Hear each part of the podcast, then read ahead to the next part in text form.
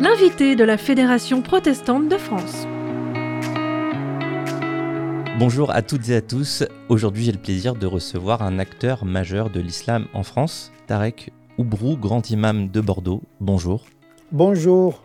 Vous avez participé à la conférence La place de l'imam et du pasteur, organisée par les protestants, plus précisément par la Commission des relations avec l'islam à la Fédération protestante de France. Euh, la conférence est d'ailleurs disponible en replay sur euh, YouTube, sur le compte de la FPF. Alors, première question, on vous appelle imam de Bordeaux, l'imam de Bordeaux, ou le grand imam de Bordeaux, ou parfois même le recteur Tarek Oubrou. Euh, quelle est la bonne appellation? Ben, les deux, mon général, les deux. Euh, recteur par rapport à la gestion administrative et intellectuelle de la formation au, sein de la mosquée de Bordeaux. Euh, grand imam de Bordeaux parce que euh, j'encadre beaucoup d'imams, beaucoup de prédicateurs, et donc il y a une hiérarchisation de fait. Et donc, euh, grand imam de Bordeaux, ça veut dire la référence religieuse musulmane pour les musulmans et pour la société bordelaise également, parce que l'islam ou, la religion en général, elle est euh, dans la communauté euh, spirituelle, mais également au cœur de la société. Donc c'est pour cette raison que je m'appelle imam de Bordeaux, euh, tout simplement, une filiation datée et située. Est-ce que derrière ma question, on peut y voir aussi un manque de lisibilité de l'islam en France par les citoyens? Des pratiques euh, incomprises pourraient engendrer la méfiance de la part de nos concitoyens euh, français. C'est pour cette raison que l'islam aujourd'hui il a besoin d'un discours qui explique la foi musulmane et les pratiques musulmanes, dont certaines relèvent plus et souvent de la culture que du culte. Et donc il faut expliquer que tout ce qui est attribué comme visibilité à l'islam n'est pas forcément théologiquement, canoniquement faisant partie de l'islam, puisque l'islam a toujours été transmis à travers des cultures, comme toutes les religions d'ailleurs. Or, l'islam en, France, il est, est porté par une anthropologie arabo-musulmane, subsaharienne, turque. Donc il y a cette enveloppe anthropologique aujourd'hui qui donne une certaine visibilité qui apparaît comme une visibilité qui n'est pas acculturée. Acculturée, c'est-à-dire intégrée à la culture française. Effectivement, il faut un temps de latence pour l'acculturation de cet islam-là. Mais en attendant, il faut l'accompagner par un discours théologique et éthique qui explique ce mouvement vers l'intégration et l'acculturation des musulmans. Qu'est-ce qu'on peut dire de la diversité de l'islam en France? D'abord, c'est une diversité euh, euh, doctrinale. Il y a des malikites, il y a des hanafites, il y a des sunnites, etc. Donc, il y a une diversité intrinsèque, théologique et canonique. Et puis, il y a une diversité anthropologique. Il y a des arabes, berbères, subsahariens. Et puis, il y a une, diversité nationale, les pays d'origine, Maroc, Algérie, etc. Et puis, il y a une diversité sociale, la couche moyenne, la couche pauvre, etc. Donc, c'est à l'image de la société. Il y a une diversité qui reflète la diversité euh, française en matière professionnelle, en matière euh, matérielle, etc. Mais il y a une diversité de lecture également, euh, puisqu'on n'a pas d'église qui va nous imposer telle ou telle lecture. Donc, Parfois, il y a des, lectures presque personnelles de certains, de certains musulmans. Donc il y a une diversité individuelle, collective, rituelle, théologique, nationale, anthropologique, ce qui ne rend pas les choses faciles pour comprendre cette visibilité musulmane.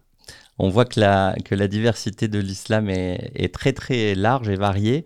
Euh, alors du coup, j'aimerais vous poser une question qui est énorme, mais donnez-moi peut-être juste un ou deux éléments.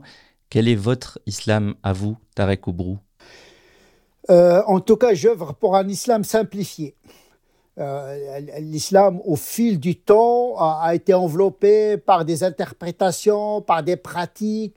Aujourd'hui, je parle de l'islam de l'essentiel, une foi simple, un culte ramassé et une orthopraxie minimaliste pour pouvoir permettre aux musulmans de s'intégrer professionnellement, matériellement, psychologiquement dans la société. Il y a tellement euh, de contraintes, tellement d'incertitudes qu'il faudrait simplifier les croyances et les pratiques musulmanes. Et simplifier n'est pas toujours une opération simple.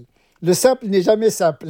Et donc, effectivement, comment renouer avec l'innocence première, la simplicité pour euh, permettre aux musulmans de vivre sa foi, ses pratiques avec souplesse, avec plasticité, pour pouvoir lui permettre de s'intégrer dans la société sans porter préjudice à sa foi ni à son devenir euh, professionnel.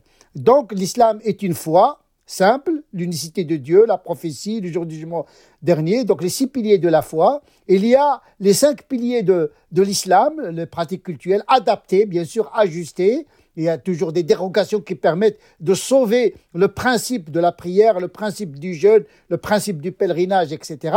Et puis, il y a une éthique individuelle, donc euh, de simplifier les pratiques éthiques pour permettre justement aux musulmans de, de, de, vivre sa foi pleinement tout en étant totalement un citoyen français.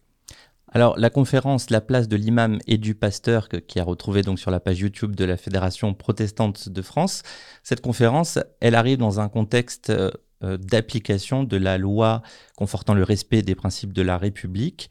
Euh, pourquoi se poser cette question de la place de l'imam et du pasteur dans ce contexte? Cette question se pose avec une certaine acuité pour, pour, pour l'islam qui est, qui, est la religion la moins organisée. Euh, l'imam euh, n'a pas de, statut euh, vraiment très clair, puisque la plupart des associations qui qui gèrent le culte sont des lois 1901. on n'est pas dans la loi 1905, ce qui va complètement changer le rapport à, l'imam euh, de, par son statut social. Il y a la question de la formation. nos imams ne suivent pas un cursus bien clair. Il y a des initiatives un peu partout, des initiatives régionales de formation des, imams. Moi-même, j'ai mis en place une formation euh, sur, euh, sur, sur cinq ans. donc, on essaie un petit peu de faire un, programme de formation d'imams adapté en introduisant les sciences humaines, etc. Donc c'est un islam en devenir. Cette loi qui vient euh, d'être euh, votée euh, va booster peut-être, va, va, va créer une certaine pression, en tout cas sur les musulmans, à accélérer le rythme de la formation des imams et à s'adapter à la loi 1905. Alors justement, vous parliez d'organisation, de structuration. Le CFCM, euh, Conseil français du culte musulman, a été mis de côté au profit d'une nouvelle structure qu'on a vu apparaître récemment, le Forum de l'Islam euh, de France, le FORIF. Euh, quelle est cette nouvelle approche et quel est votre rôle au sein de cette organisation? Le, FORIF n'a pas vocation à représenter le culte musulman. C'est un, forum où il y a des acteurs pour préparer justement l'évolution de l'organisation euh, du culte musulman à partir des régions. Euh, le CFCM était une structure imposée euh, d'en haut et ça n'a pas fonctionné. Donc l'État a opté pour un accompagnement à partir de la base pour pouvoir dégager des, structures et des initiatives à partir de, de l'islam réel et pas un islam parisien très centralisé, jacobin. Ça n'a pas marché.